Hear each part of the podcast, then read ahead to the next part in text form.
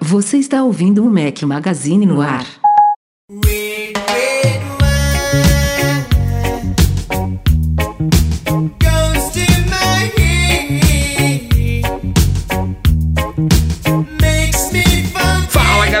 Magazine, bem-vindos ao nosso podcast 305 ao som de UB40. Obrigado, gentil, pela sugestão de hoje. Bom dia, boa tarde, boa noite, boa madrugada a todos. Fala, Breno Mazzi. Fala galera, tudo bom? Olha, último podcast antes do Natal, hein?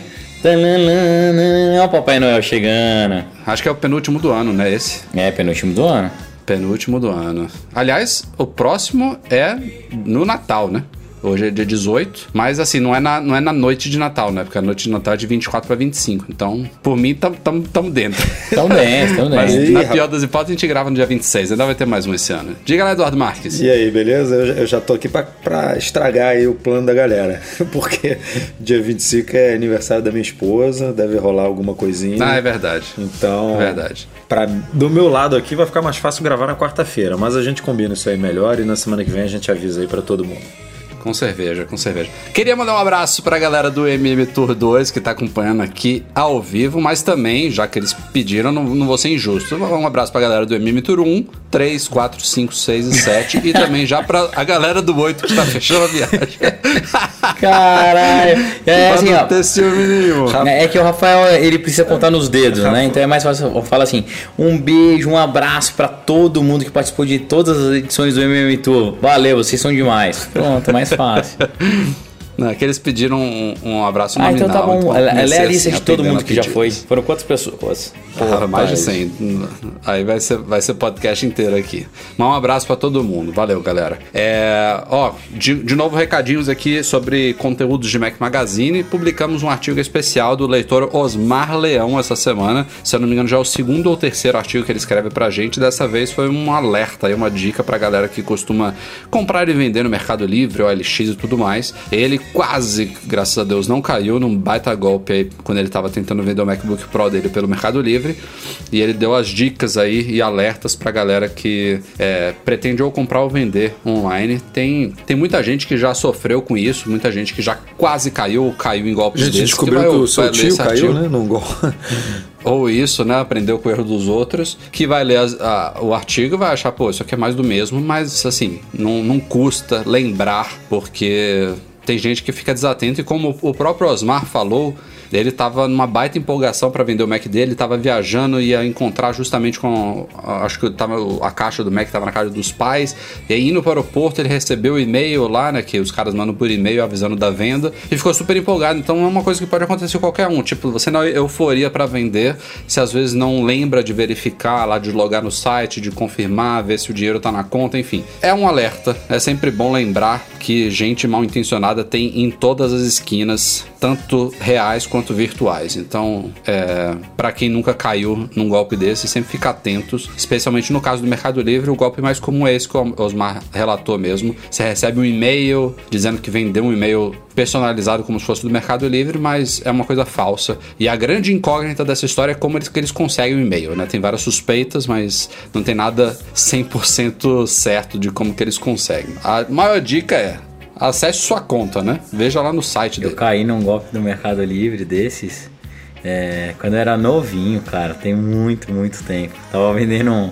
Porra, quando você é novinho, então tem Não, muito tem, tempo. tem muito mesmo. tempo, cara.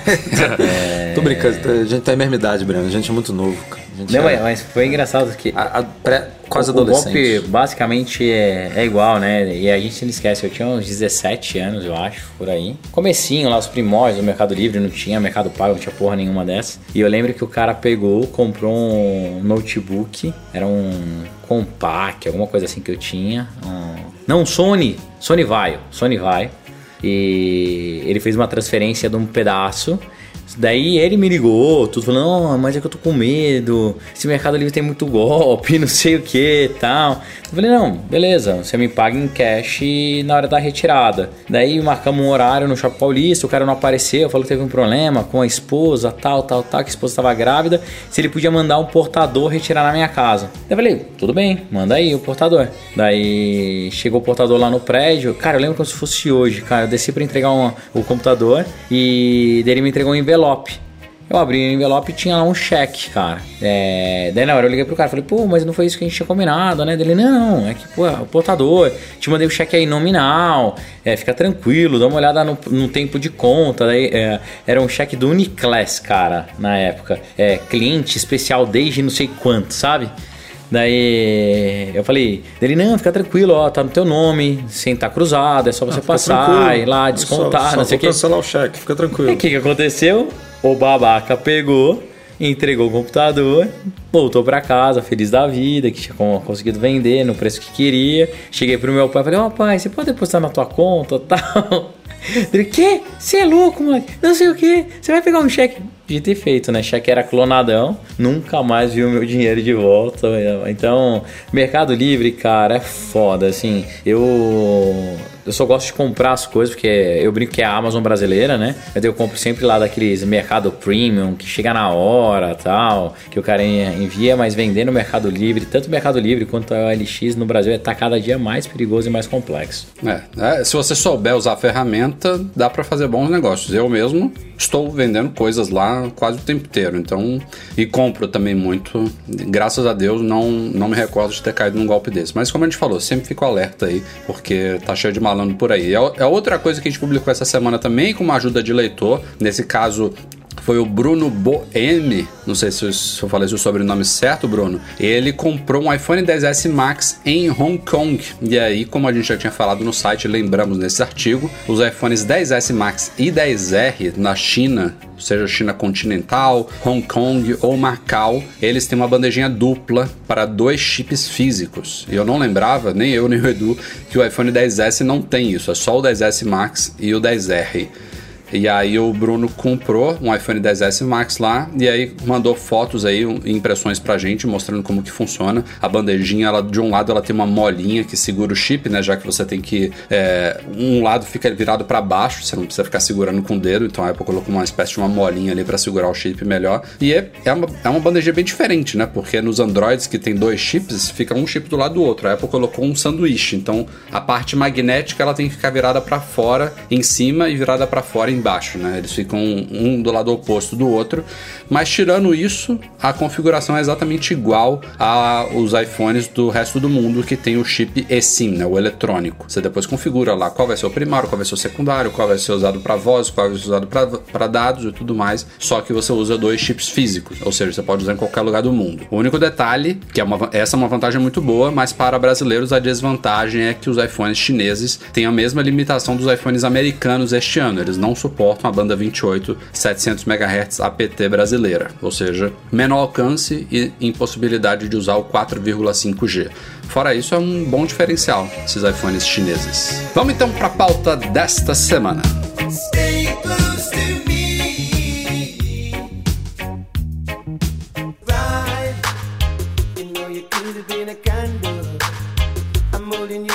Saiu recentemente uma pesquisa, um levantamento de uma empresa focada em cupons chamada Picode, ou Picode, não sei, é, que colocou um gráfico basicamente estimando quantos dias é preciso trabalhar para comprar um iPhone 10S. Claro que não é uma coisa extremamente científica, tem uma série de poréns lá na, no levantamento deles, mas assim, é, eles, eles se basearam em estatísticas de salário médio em cada um dos 64 países avaliados, é, pegaram preços sempre oficiais do iPhone 10S de 64 GB, e assim, você pode ver isso da forma que você quiser, mas assim, em termos de curiosidade, de um bate-papo aqui entre amigos, é, é, legal de ver isso. E a má notícia é que o Brasil, obviamente, está lá no topo da lista. Não no topo do topo, mas entre os top 5, né? É, é sempre quando é má notícia que a gente está nos top 5. Se fosse o contrário, a gente estava lá embaixo. Então, nesse caso, como a ordem é a quantidade de dias que você tem que trabalhar para comprar um iPhone 10S, a gente está ali em quarto lugar, atrás apenas de Filipinas, Ucrânia e Guatemala. Então o Brasil aparece em quarto empatado ali lugar. com a Guatemala, né? Tipo, no... no- É, Guatemala e Brasil, com 118 dias, o Brasil é vírgula 3, a Guatemala vírgula 4. Então, estamos em terceiro, praticamente três, top empate três. técnico. Estamos aí. no top três. Top 3, bem, bem colocado. Então, são 118 dias no Brasil, média, obviamente, para você conseguir comprar um iPhone 10S de 64 GB. Enquanto que lá no outro extremo,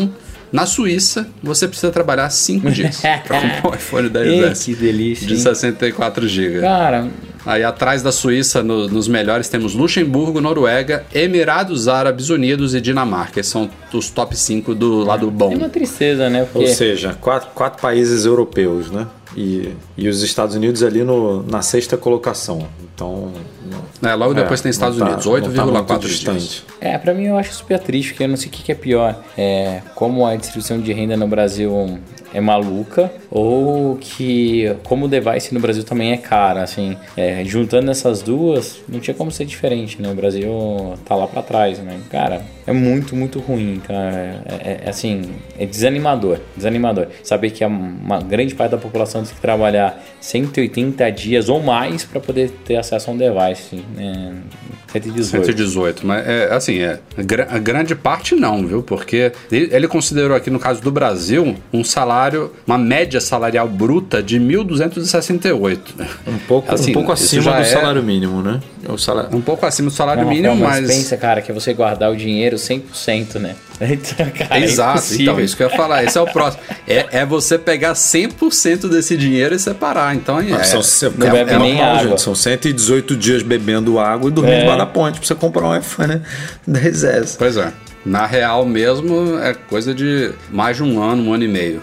Não, é- não são esses quatro meses da pesquisa, não. Por isso que é uma mera curiosidade. Mas assim, a Mas é pesquisa é mesma para todos que os aqui a lugares. gente compra Então, em 12 vezes. Por isso. Essa mágica de dividir um valor em 12 vezes sem juros, bota um milhão de aspas aí em sem juros, né? Pois é. Teve até um outro tweet que a gente colocou lá também, do Flávio Augusto, que é fundador da WhatsApp, do meu sucesso.com e tudo mais. Ele colocou assim no tweet: que o preço de um iPhone 10S Max de 512 GB, esse é o top de linha, tá? O iPhone mais caro de todos. Na Flórida, equivale a 19 dias de trabalho de um atendente no McDonald's. Ou seja, é um trabalho considerado lá um trabalho ralé, né? Digamos assim, um atendente de McDonald's. Ele precisa trabalhar 19 dias na Flórida para comprar o iPhone mais caro de todos. Esse mesmo modelo custa aproximadamente 10 meses de trabalho de um mesmo atendente do mesmo restaurante em São Paulo. Ou seja, 19 dias na Flórida, 10 meses no Brasil. Não tem nem o que falar, cara. Acho que a gente fica por aqui nessa pauta, né?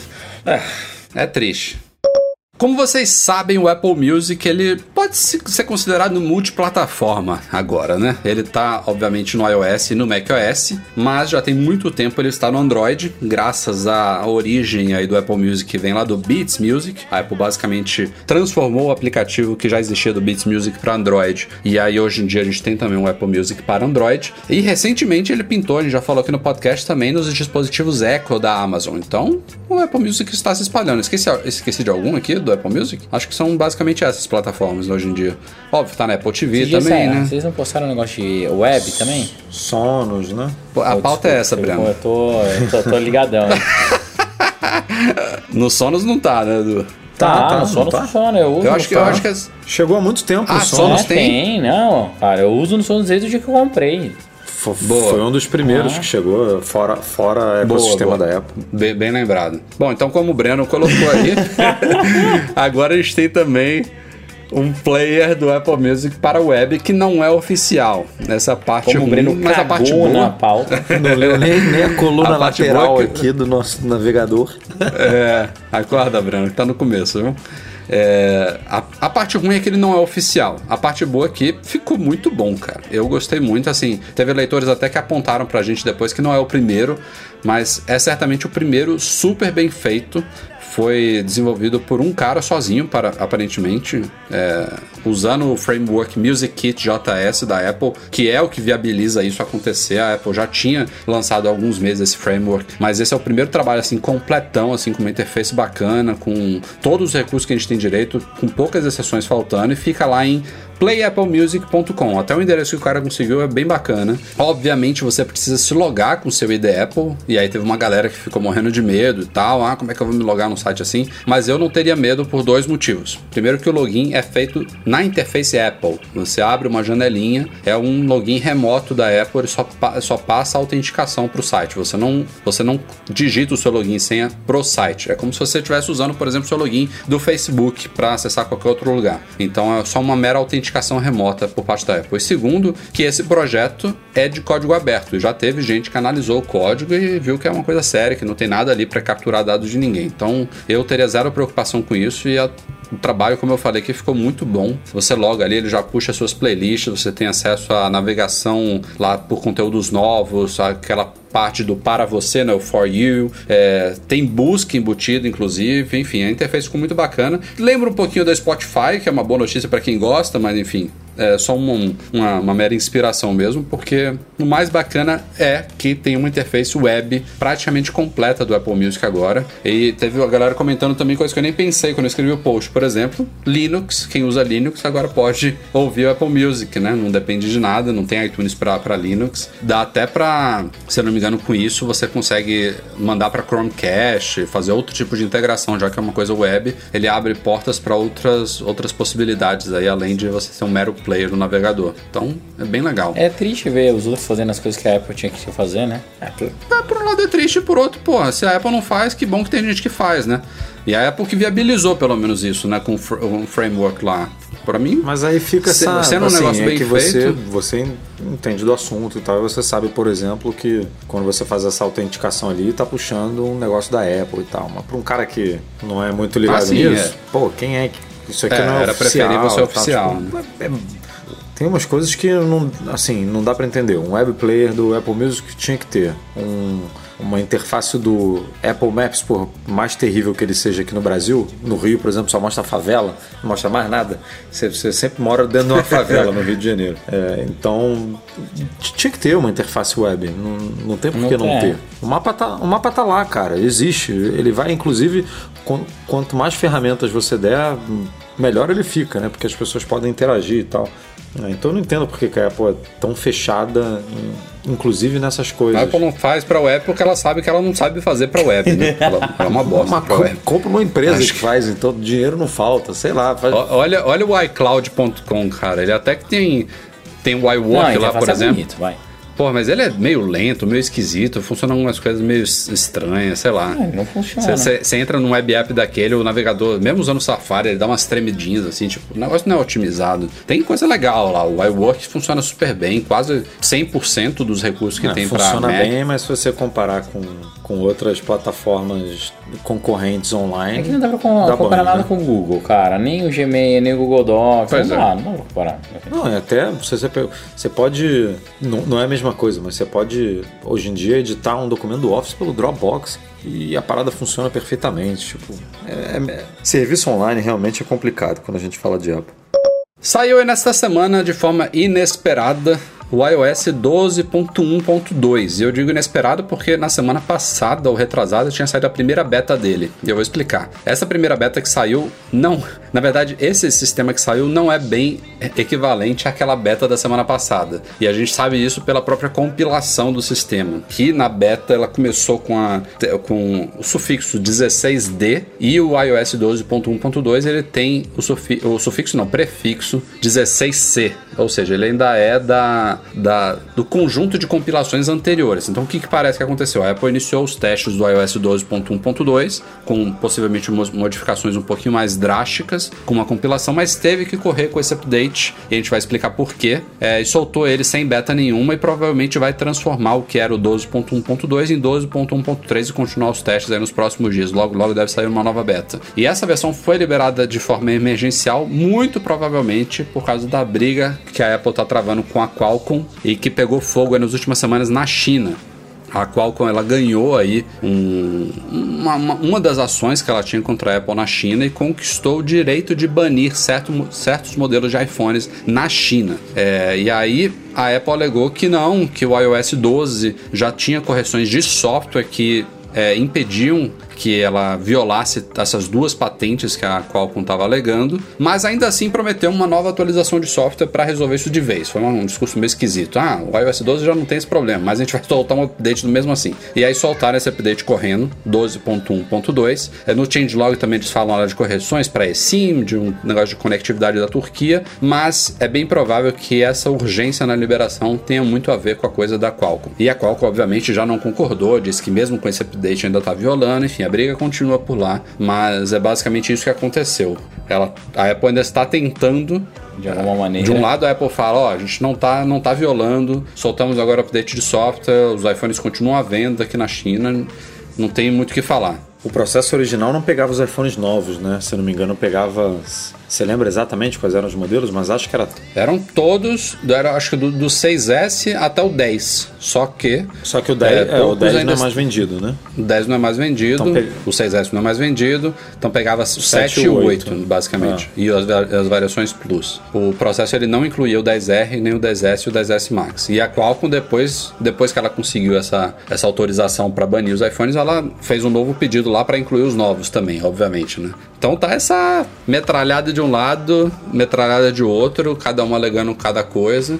É, e em paralelo, a Apple continua assim é, é, basicamente todo mundo contra a Qualcomm, né? Eu não me lembro de ter alguma, alguma empresa, algum grupo que tenha se colocado do lado da Qualcomm. Eu digo isso porque essa semana também pintou, né, do, é, declarações da Foxconn e de outras parceiras fornecedoras da Apple também ficando do lado da Apple nessa briga. Ou seja, os caras estão sozinhos, né, basicamente. Bom, será que não vai aparecer ninguém para comprar a Qualcomm logo e as patentes para resolver isso de uma vez por todas? Seria bom, mas acho que isso nem seria autorizado. Imagina, a Apple não vai fornecer não, não, chip para Android, modem para Android, Snapdragon e acabar o mercado, né, basicamente. É pegar e deixar hum. as patentes abertas e deixa. Não, peraí, você falou da né? Apple comprar a Qualcomm, né? Isso. Então, eu, eu acho que isso não seria autorizado, não, porque, compra, até porque a, a Apple... A briga é exatamente isso, né? É, são duas coisas diferentes. Uma é uma empresa que fornece um componente para o hardware de telefones. Outra é uma empresa que licencia patentes. Tipo, é, na verdade eu estou falando de é, como se fossem empresas diferentes, mas é a mesma empresa.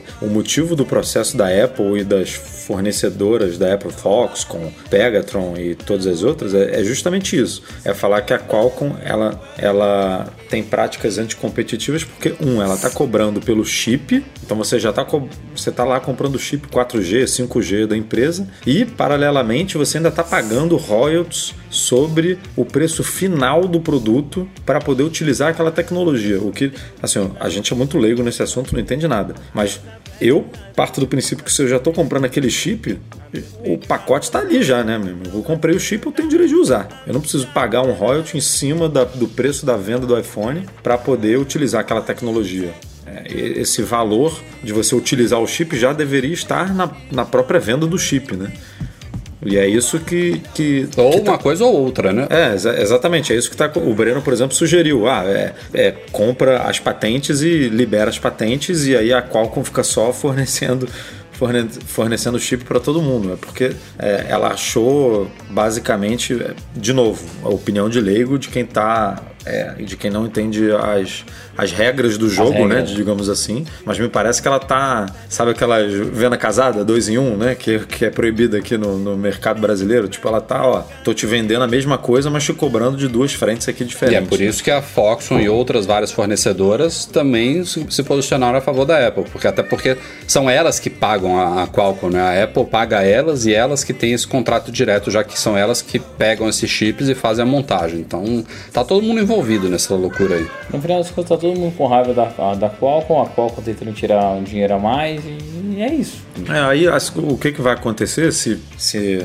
se a Qualcomm bater o pé e a Apple bater o pé? É que a Apple vai começar a fabricar os seus próprios chips e aí vai pagar só royalties para de tecnologia, né, de patente, porque os caras inventaram 4G, estão inventando 5G, então não tem jeito, você não consegue fugir da tecnologia em si, mas aí você não paga mais pelo chip, né? A Apple não vai pagar pelo chip, ela vai fabricar o próprio chip e vai pagar só para usar a tecnologia. É... Então, mas a, a, a, ao mesmo tempo a Qualcomm ela devia ser inteligente o suficiente e chegar no meio termo, porque, cara, ela sabe que ela não Mas ela quer chegar no meio termo, não é à toa que o CEO tá dizendo aí, acho que já falou pela terceira vez que, ah não, a gente vai resolver a gente está conversando aqui e isso aí não vai, não vai para o tribunal. É, porque o, eles têm que resolver, cara. Porque eles sabem que eles não têm força para distribuir telefone. O julgamento acho que está marcado para abril, e, se não me assim, engano, de 2019. Eles, eles, a coisa desde o começo, tirando essa, esse caso agora da China que favoreceu a Qualcomm, desde o começo é só porrada em cima dela, né? Tipo, é, é a Apple contra ela, os fornecedores contra ela, tem órgãos. A Samsung, a Samsung acho que já ficou do lado da Apple. Pô, tipo,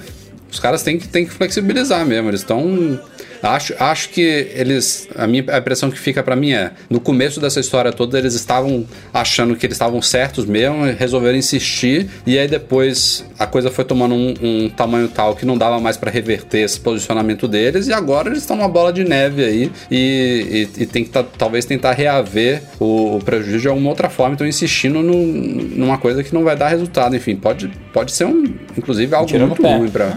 É, pra, pra qual? Eu, eu, eu penso da seguinte forma: se a Samsung até hoje é parceira da Apple, meu amigo, não tem por que uma empresa como a Qualcomm não ser parceira. tipo, é, é, é briga Essa muito... Essa parte eles já perderam esse ano, né? Não tem modem da Qualcomm nos iPhones desse ano. Exatamente. Então, já, o baque já, já chegou. Sofreu, sofreu um baque enorme aí nas, nos números, né? Se você, a gente publicou lá no site, eu não lembro de cabeça, obviamente, mas foi um baque gigante. E essa, e essa história toda só é prejudicial para nós consumidores, porque os modems que estão nos iPhones deste ano, os modems da Intel, são nitidamente inferiores aos da Qualcomm. Não só em termos de performance, tem testes de performance que mostram que os da Qualcomm são superiores, como também no suporte de frequências. Essa história toda da banda 28, dos iPhones americanos, do, dos chineses que eu acabei de falar, é por causa disso. Os, os, os modems da Qualcomm hoje em dia já suportam mais frequências, provavelmente a gente teria um iPhone talvez não único global, mas menos variações de modelos e provavelmente, assim, um mero chute, assim, não, não, não, eu não sei agora afirmar com certeza, mas meu chute é que os iPhones americanos teriam suporte a todas as bandas usadas aqui no Brasil, facilmente não teria nada dessa dor de cabeça que a gente está passando. Quem sabe, quem sabe, aí é chute do chute, o Apple Watch, por exemplo, poderia ser um modelo melhor também, poderia. sem essa sem essa limitação toda que a gente vê aí. Publicamos hoje no site um update aí sobre a questão do suporte a cartões de débito pelo Banco Itaú. Já tinha um certo tempo aí que tinham leitores falando pra gente que não conseguiam mais cadastrar cartões de débito e tudo mais. E ficou estranho, a gente foi atrás de apurar essa questão. É muito difícil sugar informações é, de grandes empresas assim. O banco já é meio fechado, ainda mais quando envolve Apple também. É tudo muito é, controlado, os caras não querem dizer nada e tudo mais. E o que a gente apurou é o seguinte: é, se eu não me engano, o nosso post foi ao ar no dia 27 de novembro. Tem cerca de três semanas aí, a gente meio que confirmando que o lançamento tinha sido oficial. E tudo indica que foi mesmo, porque o Itaú já tinha declarado ao Mac Magazine no Twitter que estava para chegar o suporte a cartões de débito em breve, e aí um dia, dois dias, três dias depois começou a pipocar isso para todos os leitores, todo mundo conseguia cadastrar ali, salvo algumas raras exceções, que é normal nesses lançamentos, né? Alguma coisa de é, dificuldades técnicas, alguma instabilidade, tudo mais, as coisas que vão se arrumando com o tempo. Outros veículos seguiram o Mac Magazine e noticiaram no dia também é, que o lançamento estava sendo oficial inclusive veículos que não usaram o Mac Magazine como fonte, que tiveram declarações oficiais e diretas do Itaú, como é o caso do Tecnoblog, que a gente colocou na matéria de hoje. Eles conseguiram uma declaração do Itaú que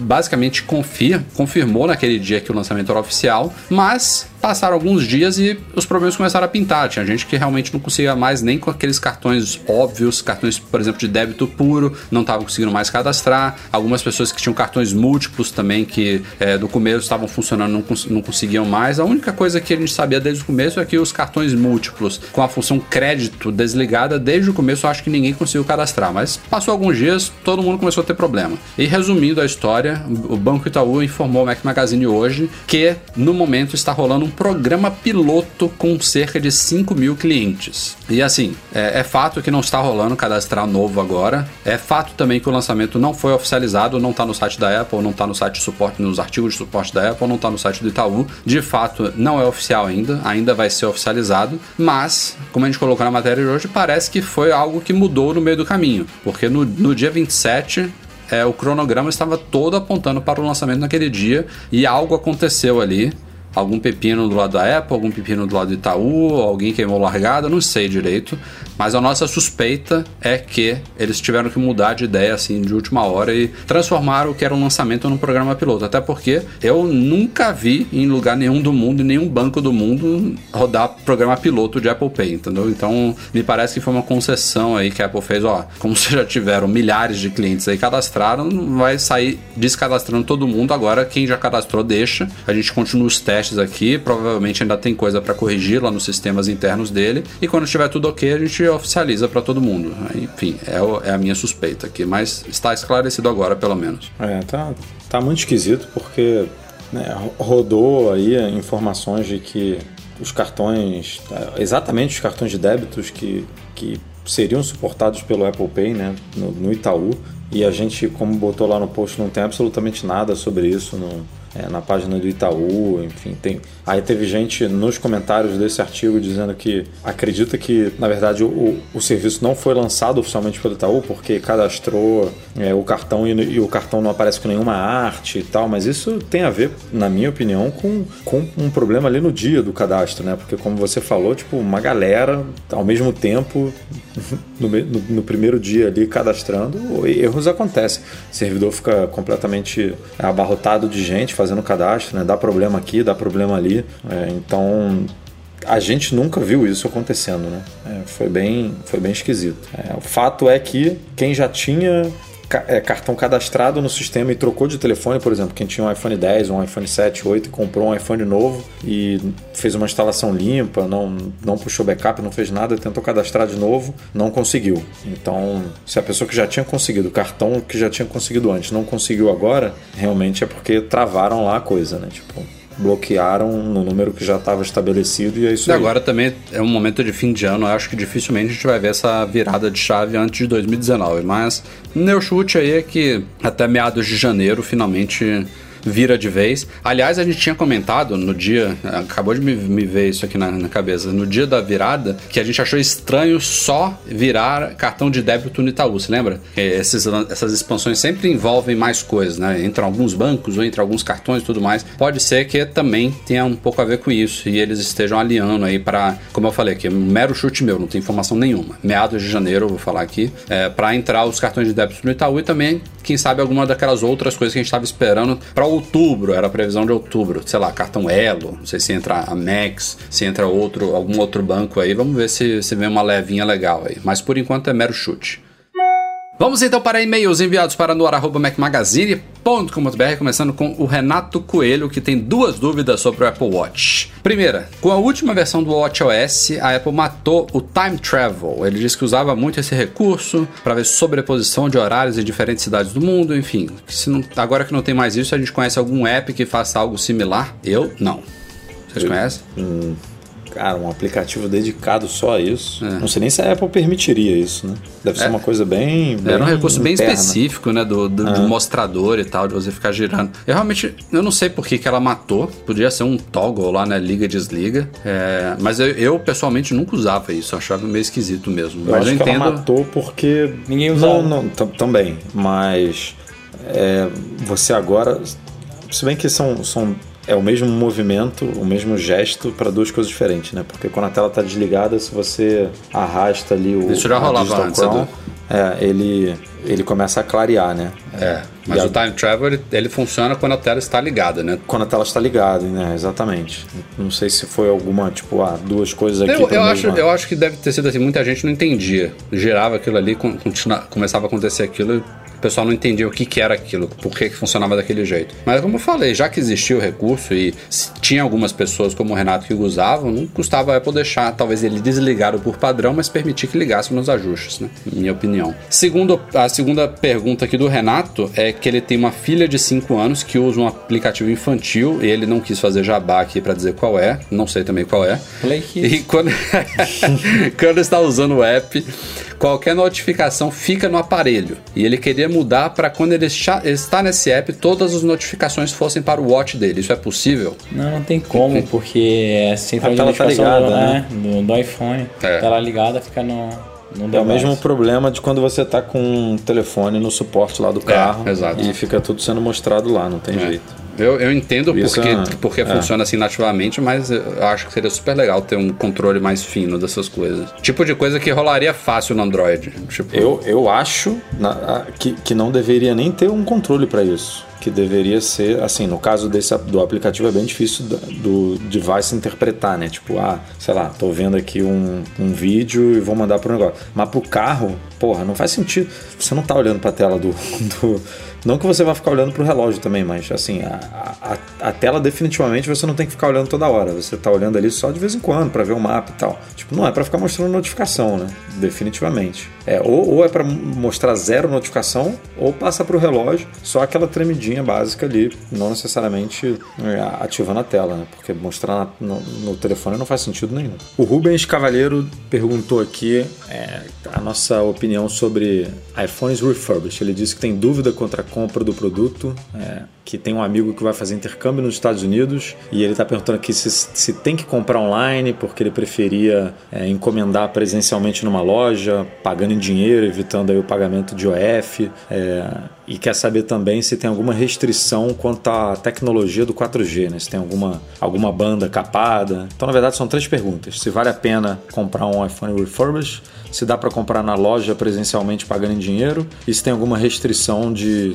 4G. Se vale a pena, vale. Produtos Apple recondicionados no geral são muito bons, são super testados, são praticamente novos. Aliás, a gente brinca que, garantia mesmo. que- a garantia normal. A gente brinca que o recondicionado às vezes é até melhor do que o novo, porque ele foi retestado mais uma vez antes de ser vendido de novo. Então vale muito a pena. É, acho que você não consegue comprar na loja, nunca vi você Não, conseguir. Não, não consegue só online. comprar na loja. Só online. Só online e não dá pra fazer customizado nada. É o que tem disponível naquele dia. Tem? Até porque o, o refurbished ele tem um, vamos supor, um estoque próprio, né? Ele sai de uma, de uma central e aí você pode sim mandar buscar numa loja. Você pode mandar Ah. Você pode Fazer o você pode mandar pro é, você pode mandar para um hotel, para casa do seu amigo, por exemplo, que vai fazer intercâmbio, ou mandar para uma loja e buscar esse aparelho na loja, mas comprar na loja Pra não buscar, é você vai ter que passar o cartão de crédito online, então não resolve o problema dele, né? E a- com relação ao 4G, Rubens, se for um iPhone 10S, 10S Max ou 10R, esses últimos desse ano, ele não vai ter suporte à banda 28. Ou seja, você vai usar o 4G normal aqui no Brasil, mas, Mas, ele não mas vai nem ter vende, sabia? Nem 7 vende. Os, últimos, os últimos nem vendem É, refurbished. então se for um dos...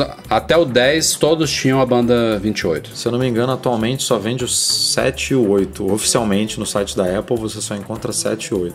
Nem o Não, 10. ele falou que o amigo 10. vai fazer intercâmbio nos Estados Unidos. Pode ser que até lá já tem, então fica o alerta aí. O Diego Felipe é, disse que usa o Deezer para fazer streaming de, mus- de música.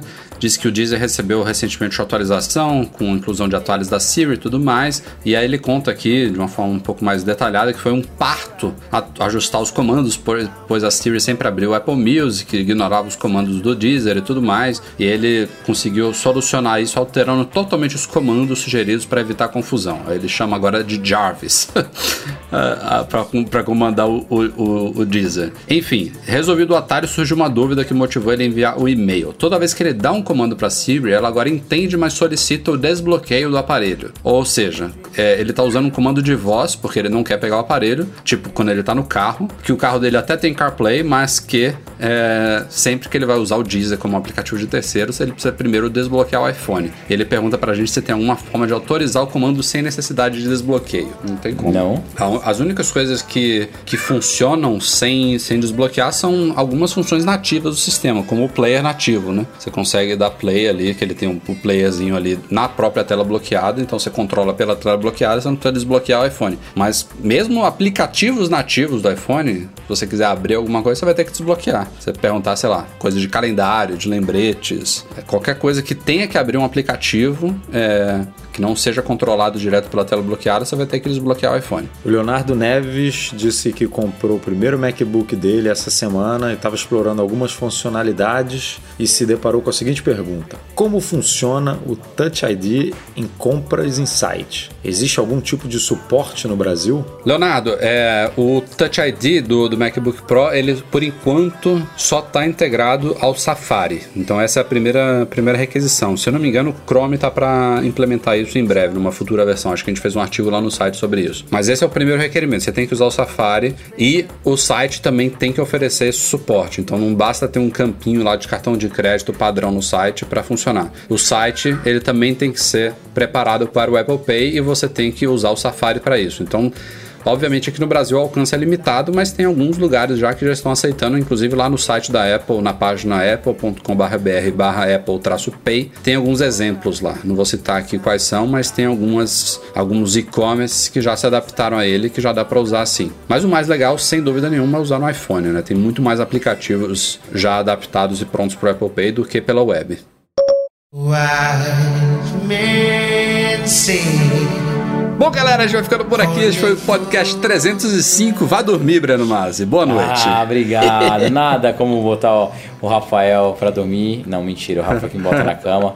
Boa noite e até a próxima, valeu, galera. Edu. Valeu, Rafa. Valeu, Breno. Até semana que vem. Bom fim de semana para todos e se prepare aí para as comilanças. O nosso podcast Rafael, é um oferecimento. Calma aí, cara. A gente tem que falar junto. Um Feliz Natal pra todos! É verdade, é verdade. Feliz Natal, galera. Feliz Natal. Aproveitem muita, muita ceia, muita festa, muita felicidade para vocês. Se beberem, não dirijam. O nosso podcast é um oferecimento dos patrões Platinum, GoImports.com.br, Macs a preços justos no Brasil e Monetize, a solução definitiva de pagamentos online. Fica, como sempre, um agradecimento especialíssimo à galera que nos apoia no Patreon e no Catarse, especialmente os patrões Ouro, Beto Chagas, Leonardo Fialho, Lucas Garibe e Luiz Deutscher. Agradecimento também ao editor do nosso podcast, que é o Eduardo Garcia, e a todos vocês pela audiência de sempre. Nos vemos após o Natal. Ainda tem mais um podcast em 2018.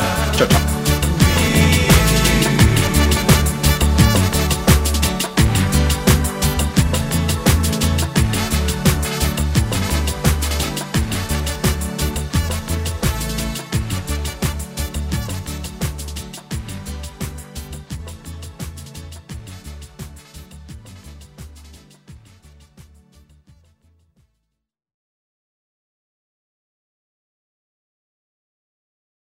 O que, que foi, Breno? Tô dormindo aqui já. Você é ridículo, Breno. Cara, eu acordei hoje 5 e meia da manhã. Caraca, Breno, você é ridículo. Não é possível, cara.